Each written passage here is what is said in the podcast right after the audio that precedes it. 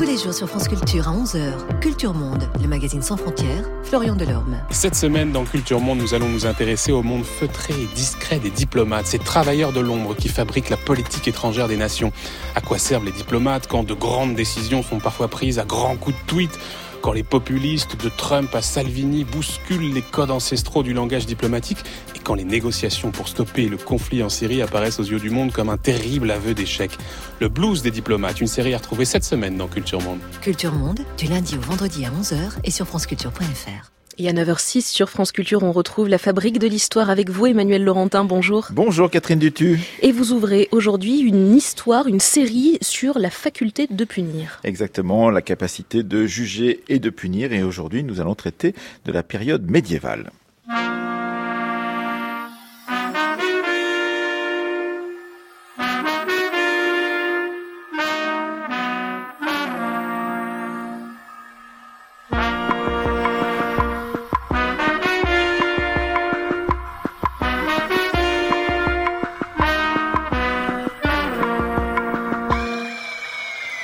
Premier temps d'une courte série d'émissions de la Fabrique de l'Histoire, puisque jeudi, il n'y aura pas d'émission en raison de la messe de Toussaint sur la capacité de juger et de punir au Moyen Âge, à l'époque moderne, mais également à l'époque contemporaine.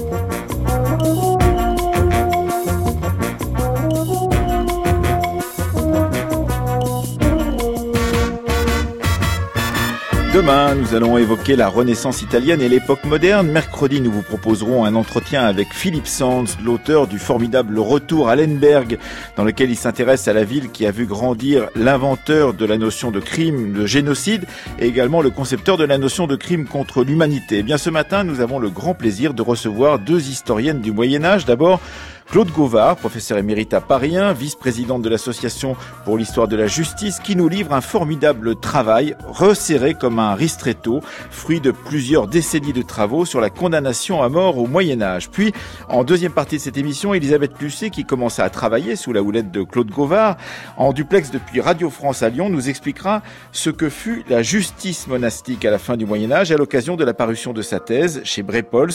Cette thèse est titrée Crime, châtiment et grâce dans les monastères du Moyen Âge, 12e, 15e siècle.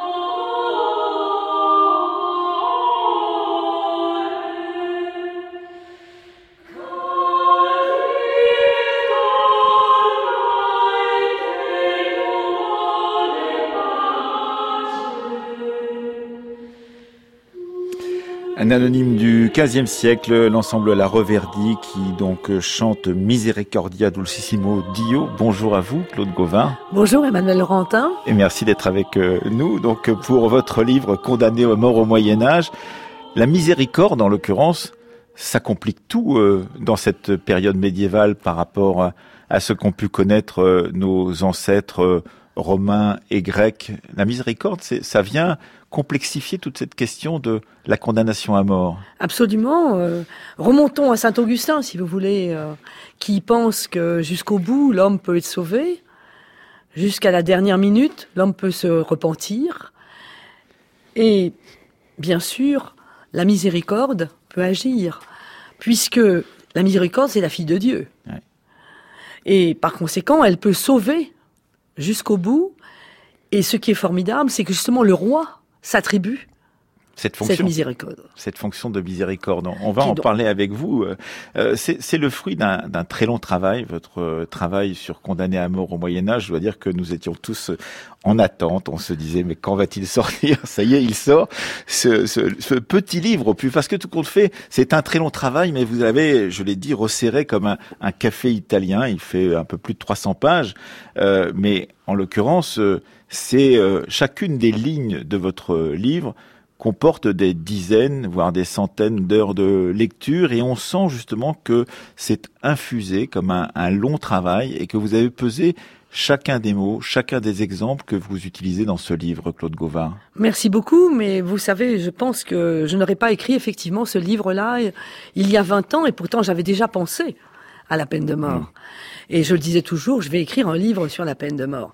D'ailleurs, ça n'est pas tout à fait la peine de mort, mm. c'est condamner à mort, c'est-à-dire finalement comment la société et les juges l'administration, si on veut dire, euh, prendre un terme euh, anachronique un peu pour le Moyen Âge, va euh,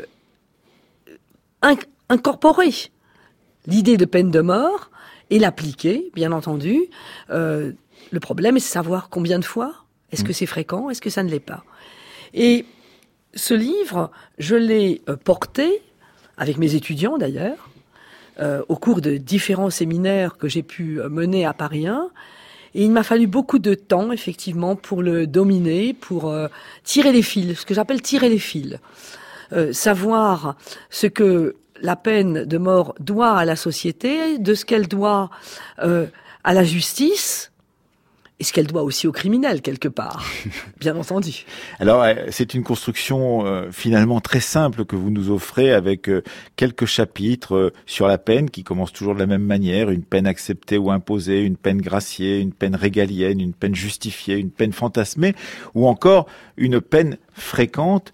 Ce qui est très étrange quand on lit ce livre, Claude Gauvard, c'est que vous nous emmenez dans une terre inconnue, euh, on croit la connaître cette terre, on croit avoir des, images du gibet de Montfaucon, euh, des condamnations et des tortures qui sont infligées supposément à ceux qui ont euh, qui sont sortis du droit chemin. Et en fait, vous nous montrez qu'on n'en connaît pas grand-chose au bout du compte, Claude Gauvard. Oui, vous savez, je pense que ma, j'ai pris mon bâton de pèlerin quelque part pour montrer que ce Moyen Âge-là, celui que nous avons dans la tête, qui est synonyme de barbarie, euh, quand on dit moyenâgeux, ça veut tout dire. Hmm. Hein. Euh, c'était aussi un notre propre fantasme. Hmm. De rejeter dans une période que nous ne connaissons mal tout ce qui est noir, tout ce qui est euh, difficile et tout ce qui est cruauté. J'essaye de montrer dans ce livre que cette cruauté, elle existe, oui. Il y a de la violence au Moyen Âge, il ne faut pas se leurrer. Mais ces gens du Moyen Âge sont à la fois comme nous et totalement différents de nous. Ils n'ont pas le même rapport au temps, à l'espace. Ils n'ont pas le même rapport par rapport à la, aux valeurs, mhm. hein, aux valeurs, aux valeurs qui les, les relient entre eux.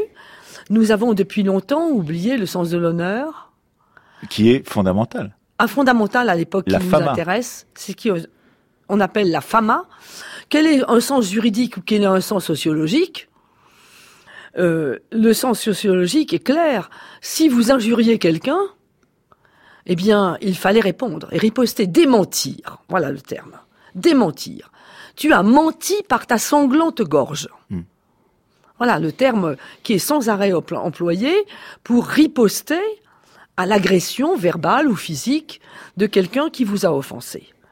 Donc il y a des valeurs très différentes des nôtres et il faut partir de ces valeurs pour comprendre qu'on est dans une société à honneur et que par conséquent la peine de mort a un sens propre à cette société-là.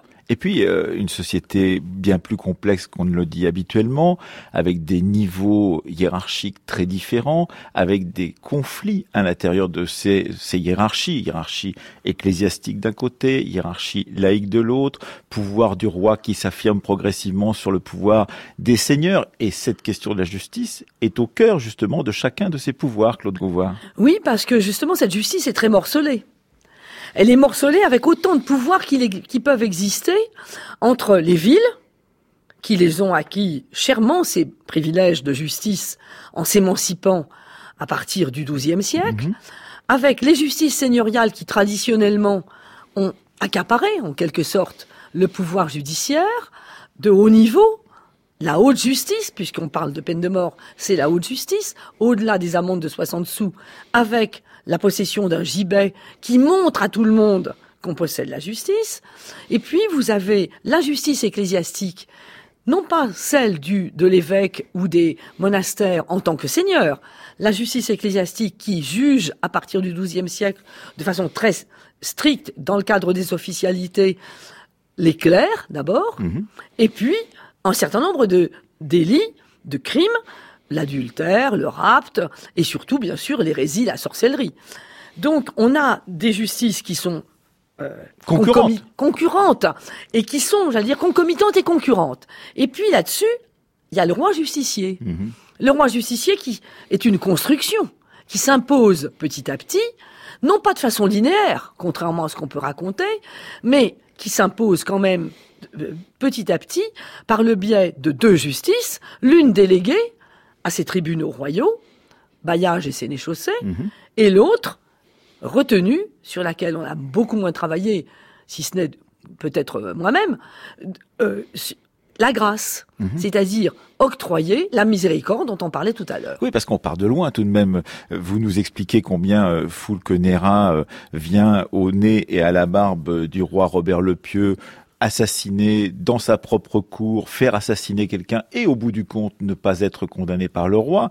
Fulcanera qui est le, comte d'Anjou à ce moment-là, c'est en, en 1008 et, et, vous nous expliquez qu'entre 1008 et, et le début du XIVe siècle, il y a un profond chamboulement, effectivement, et que le roi va petit à petit grignoter du pouvoir, euh, grignoter du pouvoir sur ses autres justices, pour pouvoir justement acquérir ce droit donc euh, de la justice royale et le, développer euh, contre les seigneurs, contre les autorités ecclésiastiques, contre les villes, progressivement, Claude Gauvard. Oui, et ça n'a pas été sans mal.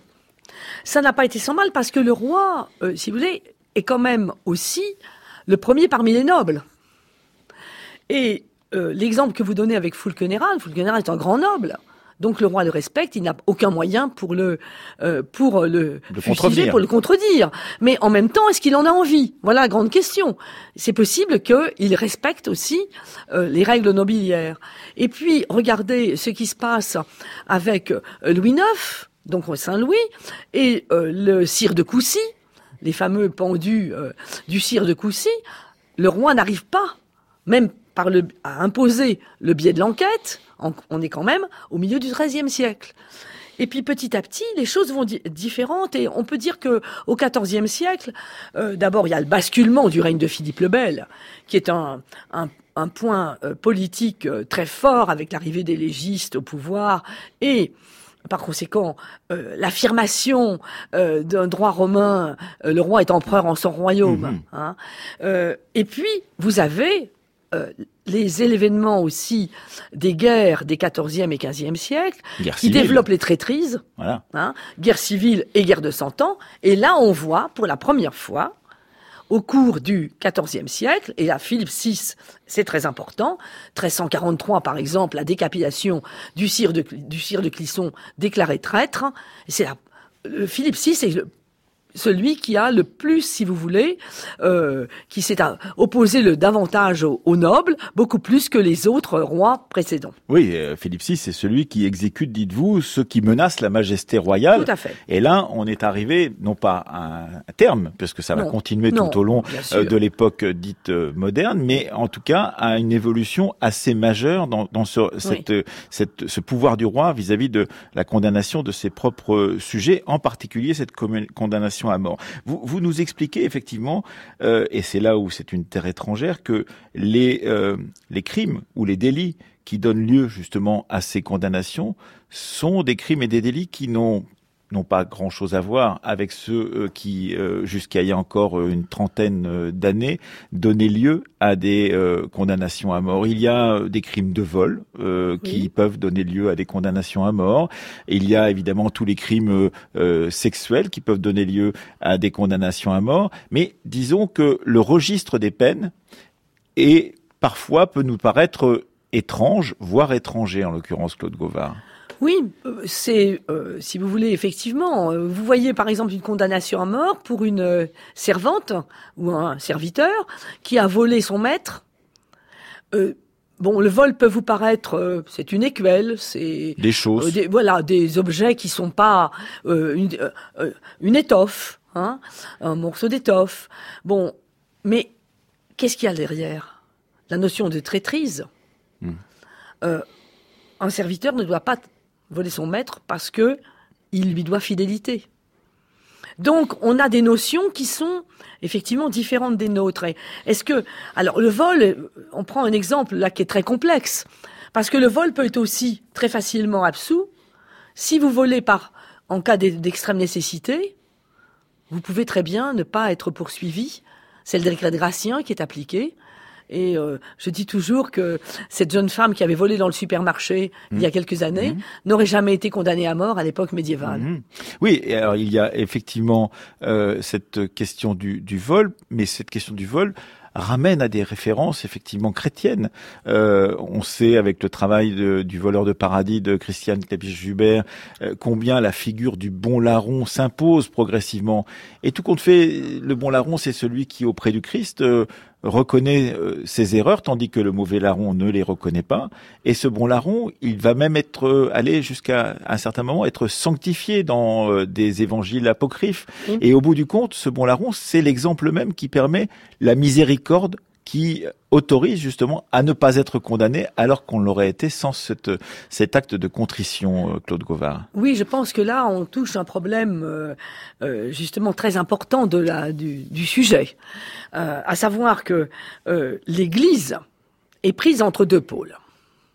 Soit, effectivement, on, on peut condamner à mort, elle peut autoriser la condamnation à mort en livrant celui qu'elle veut faire condamner à mort au bras séculier, soit elle prône la miséricorde jusqu'au bout. Et on voit, j'espère l'avoir montré, à travers un personnage comme Jean Gerson, Mhm, grand théologien du début du XVe siècle, combien c'est complexe. Gerson dit, mais attendez, vous le condamnez pour vol, là. Mais ça n'est pas dans l'évangile, ça n'est pas dans la, dans la, euh, dans la loi de Dieu. Et puis en même temps, il va finir par dire, eh bien finalement, si on condamne à tort quelqu'un, eh bien c'est peut-être pas plus mal parce qu'au bout du compte, Dieu le reconnaîtra. Et oui, parce qu'effectivement, la justice suprême, c'est la justice euh, divine. Oui, le Pourquoi donc se substituer à Dieu? C'est une des questions qui se posent euh, régulièrement à tous ces juristes, à tous ces euh, clercs qui vont juger au Parlement de Paris, parce qu'on ne l'a pas encore dit, vous vous fondez, pour votre travail euh, condamné au mort, à mort au Moyen Âge, vous vous fondez beaucoup sur les euh, règlements et les jugements du Parlement de Paris, et en particulier du, du Châtelet de Paris. Il y a une série qui vous a permis justement d'élaborer une vision de cette condamnation à mort au Moyen Âge. Alors, justement, ces gens du, ces, juges du Parlement. Donc, je rappelle que le Parlement, c'est le, le tribunal suprême du royaume, institué par euh, Louis IX et ensuite euh, étayé par ses successeurs, affermi par ses successeurs, et cette cour de justice juge en appel.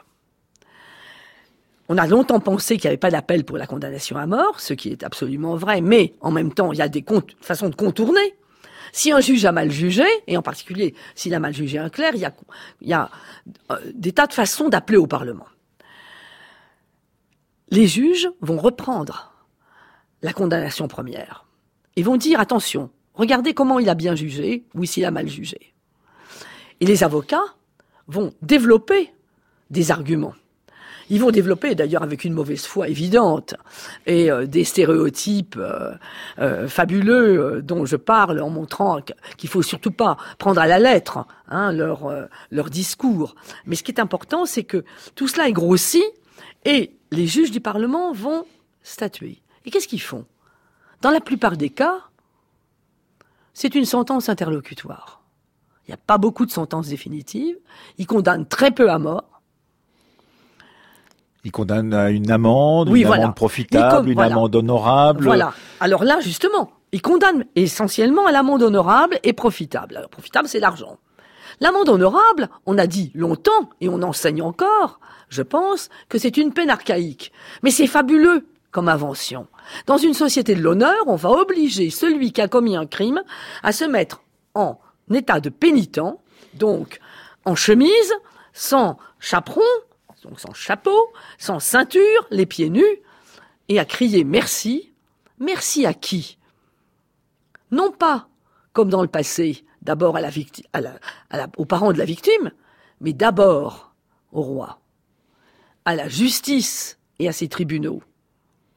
Et puis, en dernier lieu seulement, à la personne privée. C'est-à-dire que finalement, la mode honorable fait rentrer la peine, qui n'est pas la peine de mort, justement, une peine de substitution, dans le champ, dans le giron de la justice publique. Un extrait d'un motet de Philippe de Vitry, Aman Novi Proba, donc du début du XIVe siècle. Philippe de Vitry était évêque de Meaux par l'ensemble Sequentia. On y fait une allusion brève au gibet de Montfaucon.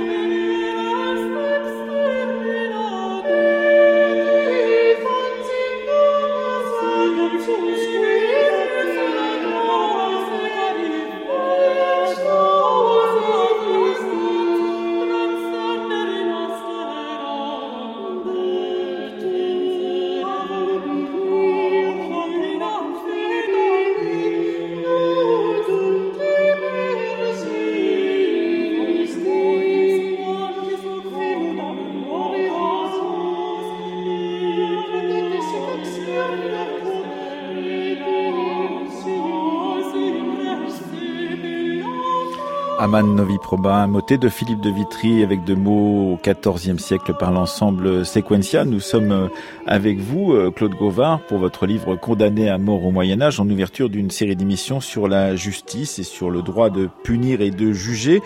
Nous allons tout à l'heure euh, rejoindre, être rejoints par euh, Elisabeth Lucet qui vient de publier Crime, châtiment et grâce dans les monastères du Moyen Âge chez Brépol, c'est sa thèse.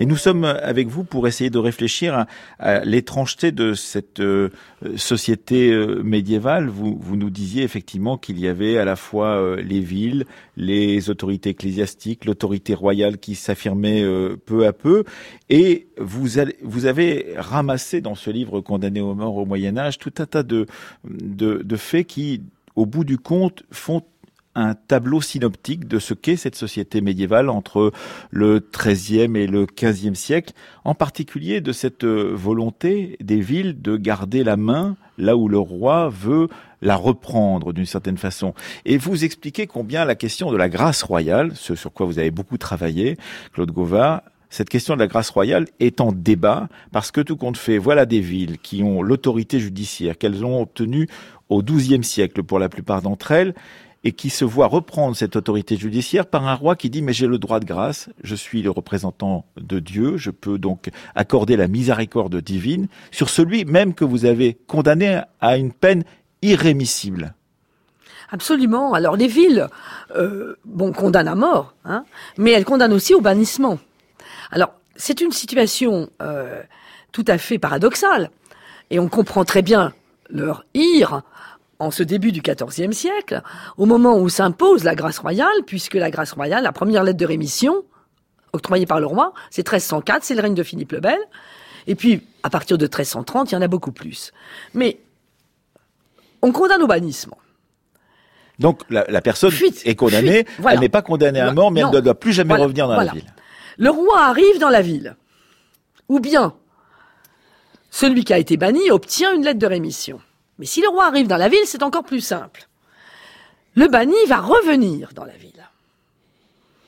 pour se faire gracier par le roi qui entre dans la ville. C'est arrivé plusieurs fois. La preuve, c'est que la ville de Douai, par exemple, dit, mais obtient de Jean le Bon le fait de ne pas gracier des gens qui ont été bannis. Mm. C'est quand même bafouer la justice urbaine que de gracier. Alors, un peu comme l'ange qui fait sortir Saint-Pierre de prison, si vous voulez. Hein le roi fait sortir de la prison éventuelle où sont les détenus ceux qu'ils veulent, qui sont graciés grâce à lui.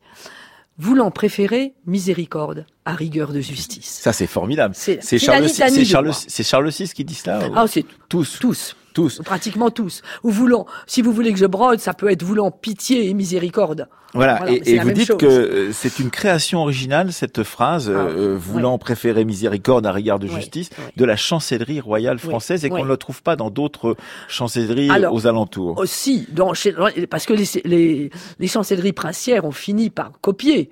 Hein, vous trouvez ça aussi euh, chez le duc de Bourgogne, mais c'est plus tardif, c'est un petit peu plus tardif. On peut dire que vraiment la matrice, c'est la chancellerie royale. Et c'est extraordinaire, les lettres de rémission. Vous savez, je peux encore en prendre une encore demain que je n'ai encore pas lue parce que je les ai pas toutes lues et me, avoir autant d'extase devant le texte parce que c'est savoureux et en même temps, c'est d'une rigidité rituelle. C'est un rite. Hein c'est un rite de grâce. Euh, nous voulons pardonner et pardonnons, etc.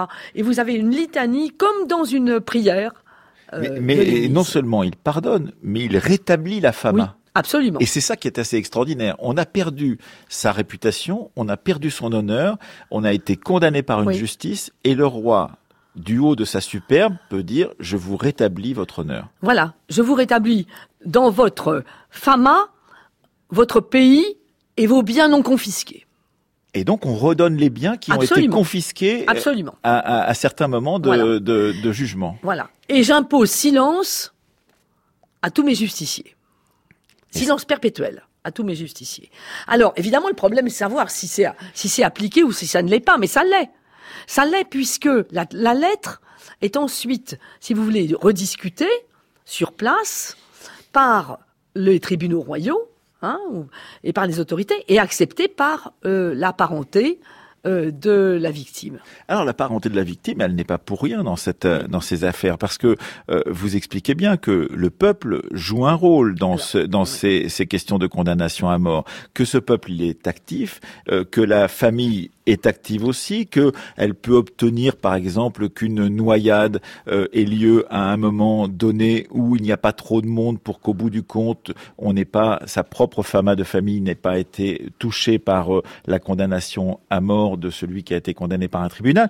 Et, et- et, par exemple, on peut demander la dépendaison du maire de Montreuil, à savoir Arnaud Le Larron, qui portait, je ne sais pas s'il portait bien son, son nom, Je du pense- maire de Montreuil, pense, oui, c'est a, donc été euh, dépendu Oui. et obtient le droit d'être enterré en terre sainte, c'est-à-dire en terre euh, chrétienne, alors même que tous ses congénères, ceux qui sont qui ont été pendus en même temps que lui ou après lui, sont encore pendus au gibet et voient leurs os blanchir au soleil. Oui, je pense que si vous voulez, il y a. Alors, euh, vous avez bien fait la- de, parler justement de la noyade, parce que la noyade, c'est compliqué. Là aussi, on peut condamner à la noyade, mais on peut aussi substituer la pendaison, euh, la noyade à la pendaison, parce que pen- être pendu, vous êtes là au- aux yeux de tous jusqu'à décomposition complète du corps. Tandis que quand vous êtes noyé, j'allais dire, c'est un petit peu moins spectaculaire. Ce qui compte, c'est le public. Parce que la fama dont on parlait, la renommée, euh, l'honneur en quelque sorte de ces populations ordinaires, tout se passe en public. C'est le public qui vous fait ce que vous êtes. et qui peut euh, faire pression sur le, le les, sur les juges pour pouvoir justement défaire un jugement parce qu'on considère qu'il n'est pas assez fort ou au contraire euh, faire sortir de, des griffes de la justice quelqu'un qui a été condamné. Oui, jusqu'au bout. Jusqu'au bout, le peuple, parce qu'il y a un rituel de la peine de mort, justement, qui fait appeler le peuple tout du long du passage, du cortège.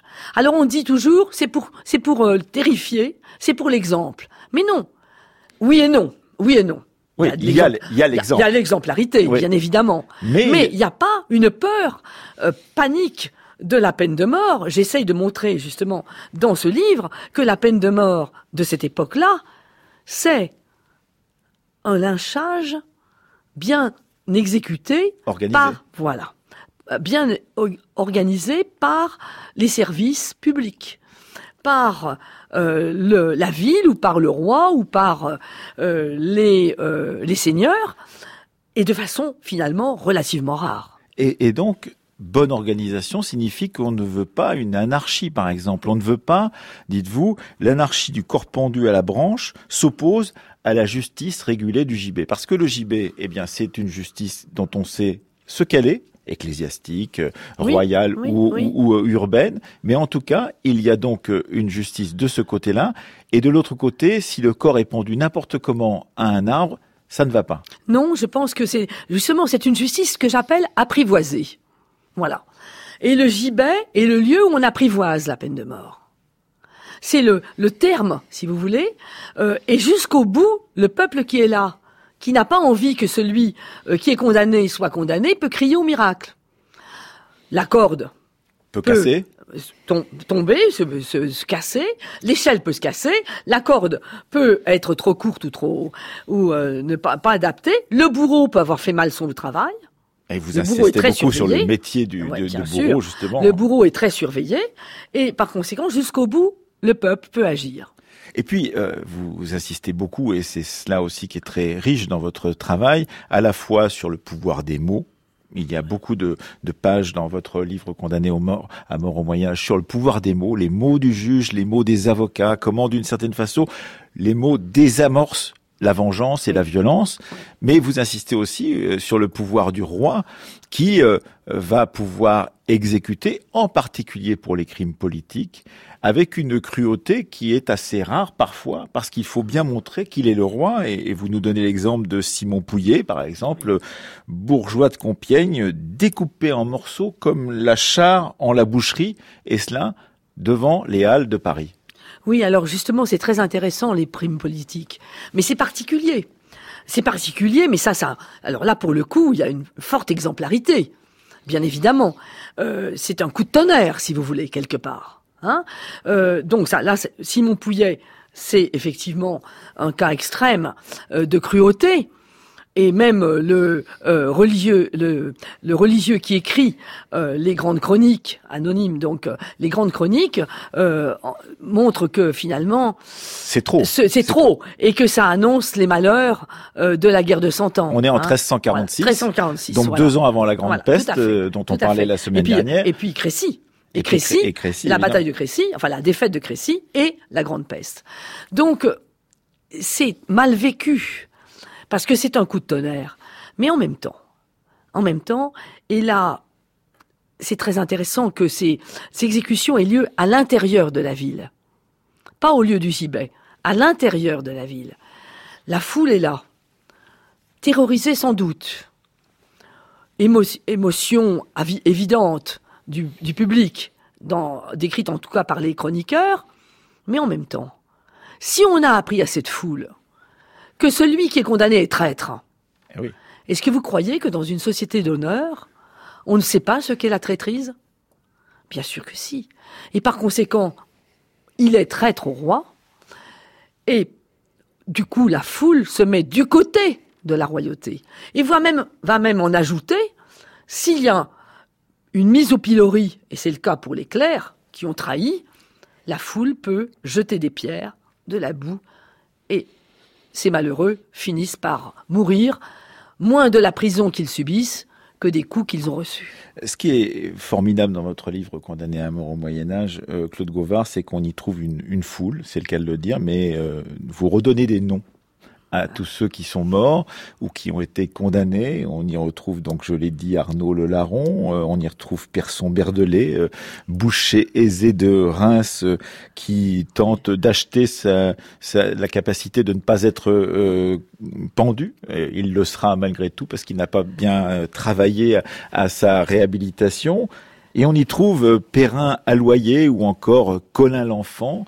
Ces personnages euh, dont vous nous avez déjà parlé de Colin l'Enfant ici même à ce micro, mais Perrin Alloyer, vous dites en fait, ceux qui sont exécutés la plupart du temps, eh bien ce sont ceux qui sont les plus déliés de la société, les plus pauvres, ceux pour lesquels la fama est déjà euh, à l'écart de leur parcours, puisque on les considère comme des étrangers, on les considère comme des gens qui sont sans lien, et à partir de ce moment-là, eh bien, on peut aller jusqu'à les condamner à mort.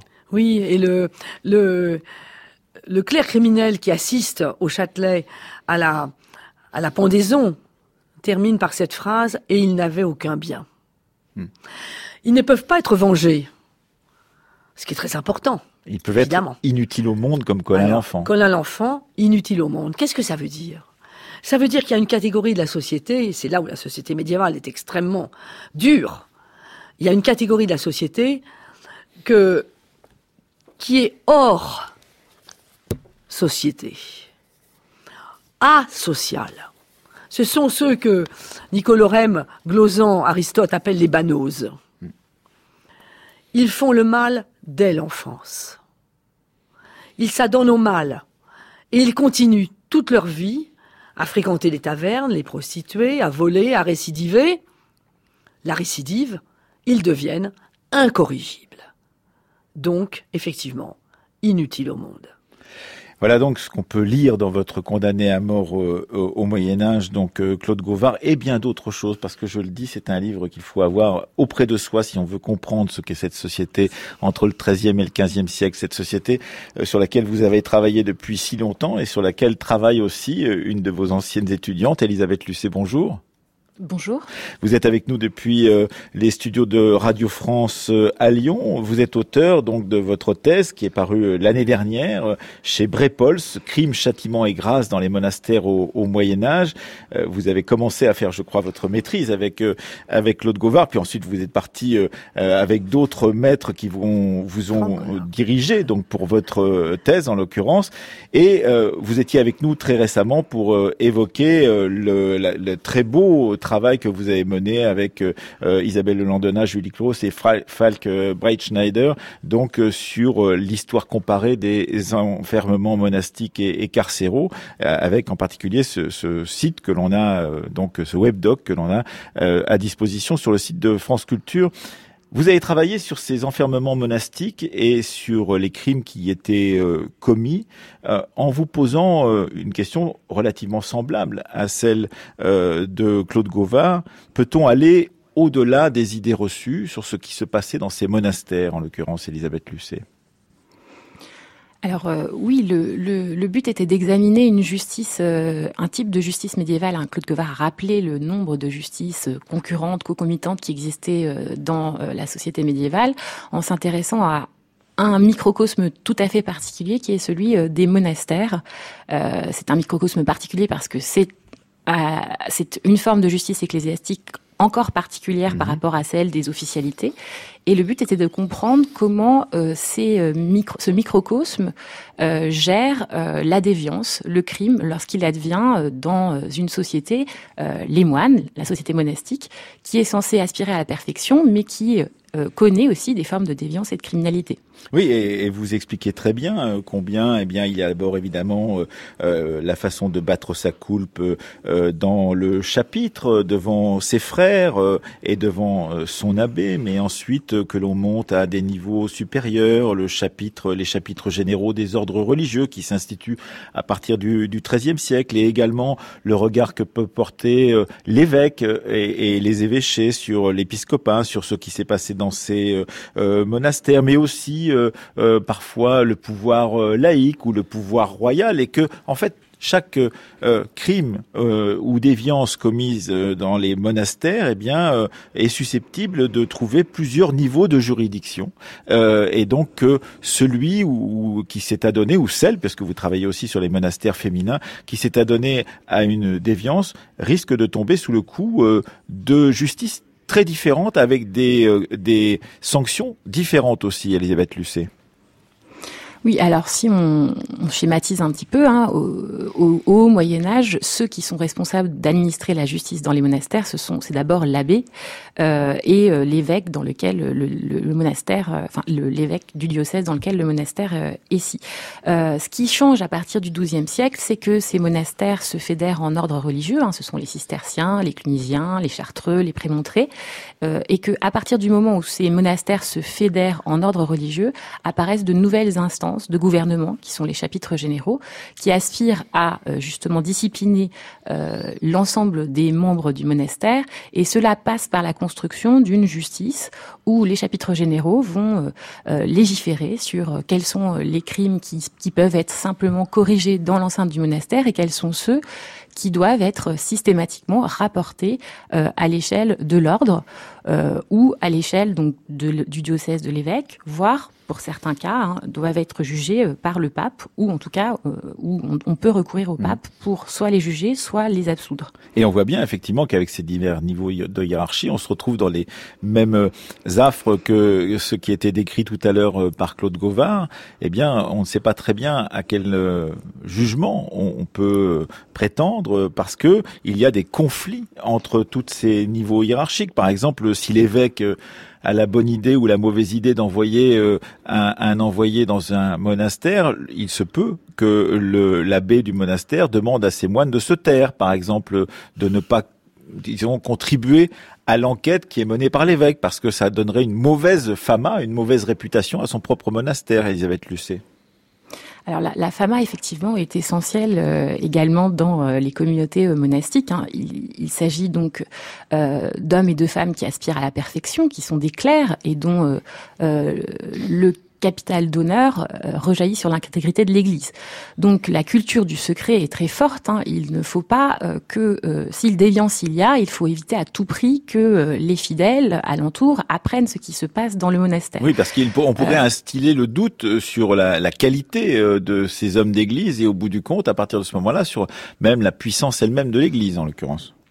Oui, donc l'Église est prise entre deux feux, c'est-à-dire que d'une part, elle cherche à sanctionner les déviances et dans le même temps, le fait de punir et de faire connaître la peine qu'on imposerait par exemple à un moine homicide euh, risque d'être encore plus délétère que euh, le crime lui-même. C'est-à-dire faire connaître le fait qu'on a des moines homicides dans un monastère peut être euh, encore plus dangereux et pervertir encore plus l'ordre ecclésiastique que le crime lui-même.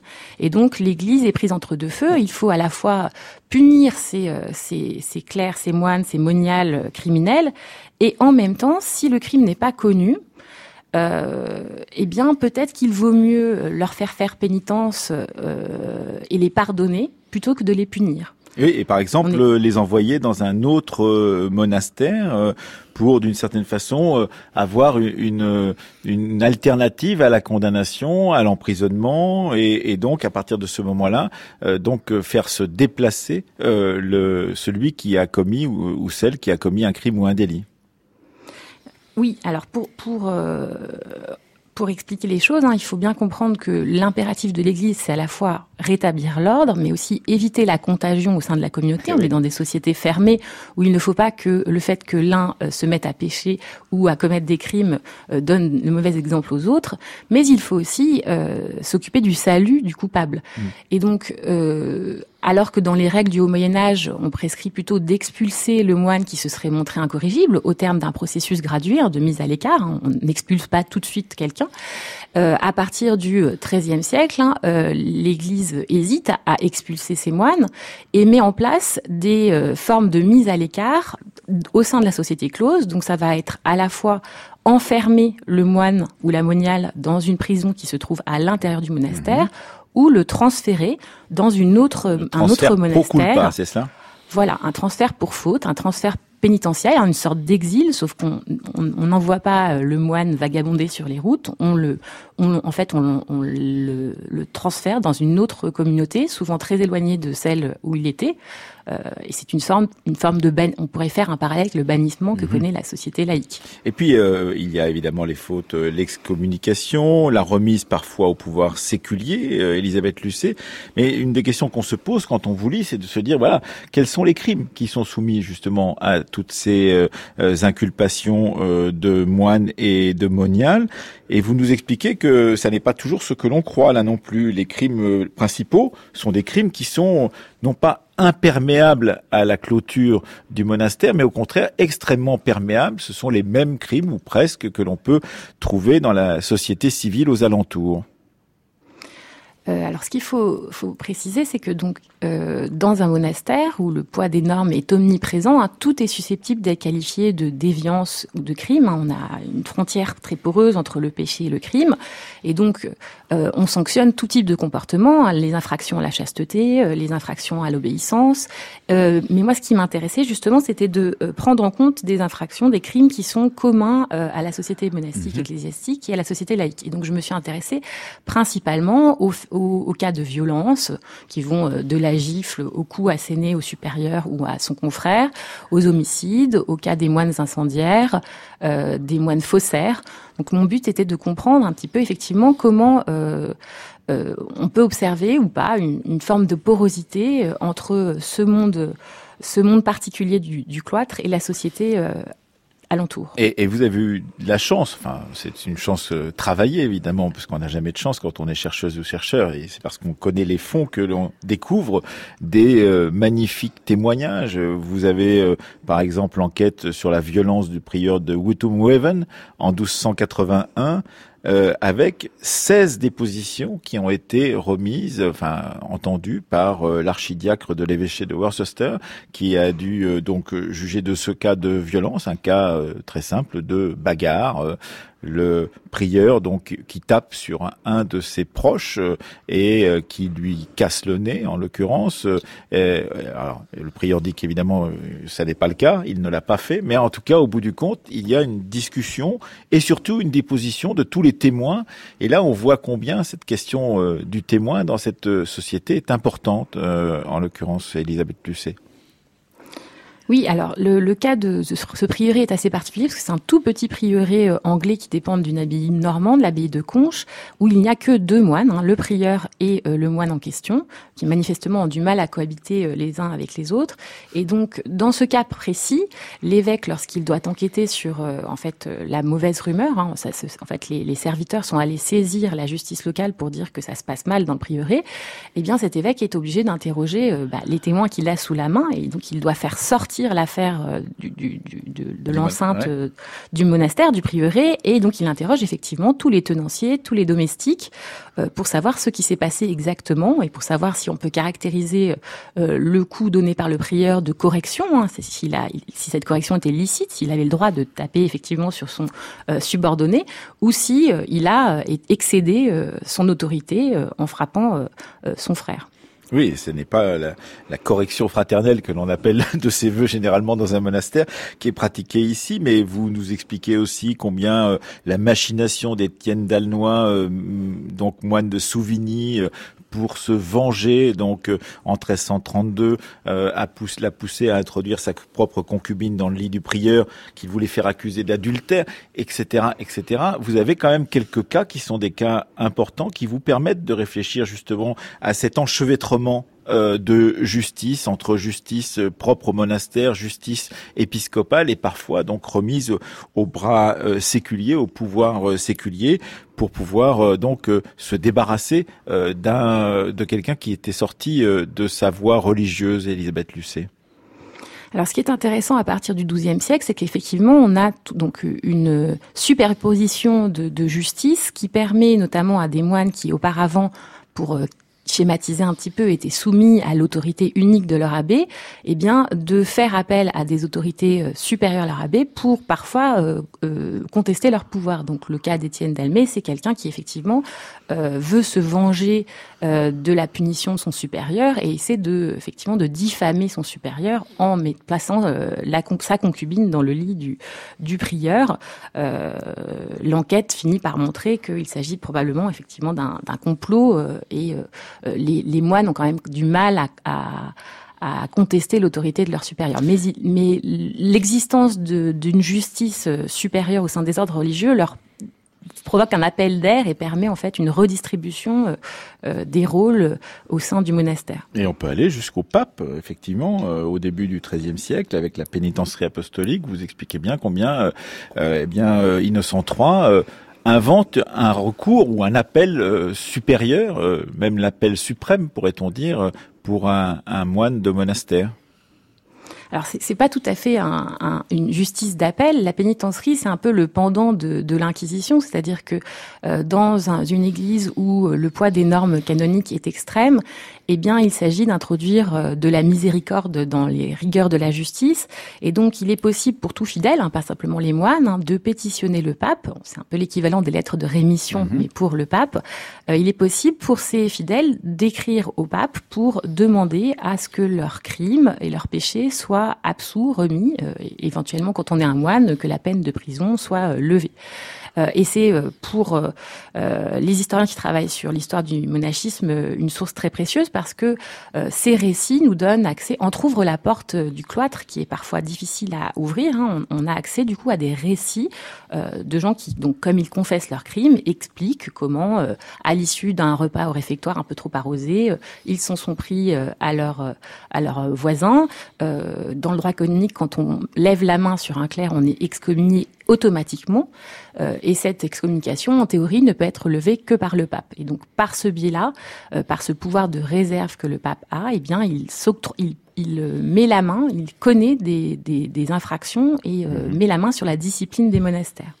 Merci euh, Elisabeth Lucet d'être euh, venue nous présenter brièvement votre crime, châtiment et grâce dans les monastères au Moyen Âge, un livre donc euh, publié chez Brepols. On en apprendra bien plus si on se penche sur ce livre, donc comme sur le condamné à mort au Moyen Âge de Claude Gauvard, Paris aux presses universitaires de France. Merci à toutes les deux d'être venues nous lever quelques idées reçues sur le Moyen Âge et d'avoir parlé de miséricorde et de famine pendant presque une heure sur France Culture entre 9h et 10h. Merci à vous, Claude Gauvin. Merci beaucoup, Emmanuel Rantin.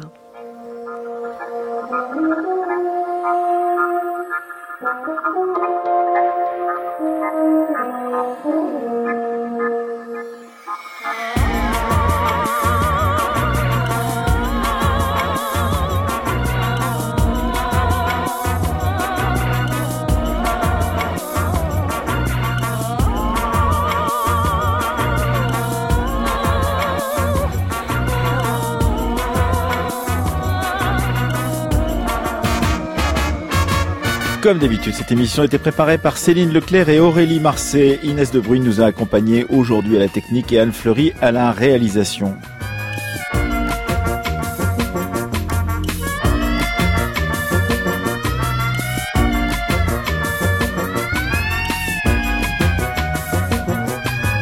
Demain, nous avancerons dans le temps pour cette semaine courte de la fabrique de l'histoire autour de la question de la capacité de juger. Et eh bien demain, nous évoquerons la période de la fin du Moyen Âge et du début de l'époque moderne en compagnie de Jean-Claude Mervigueur et de Michel Porret.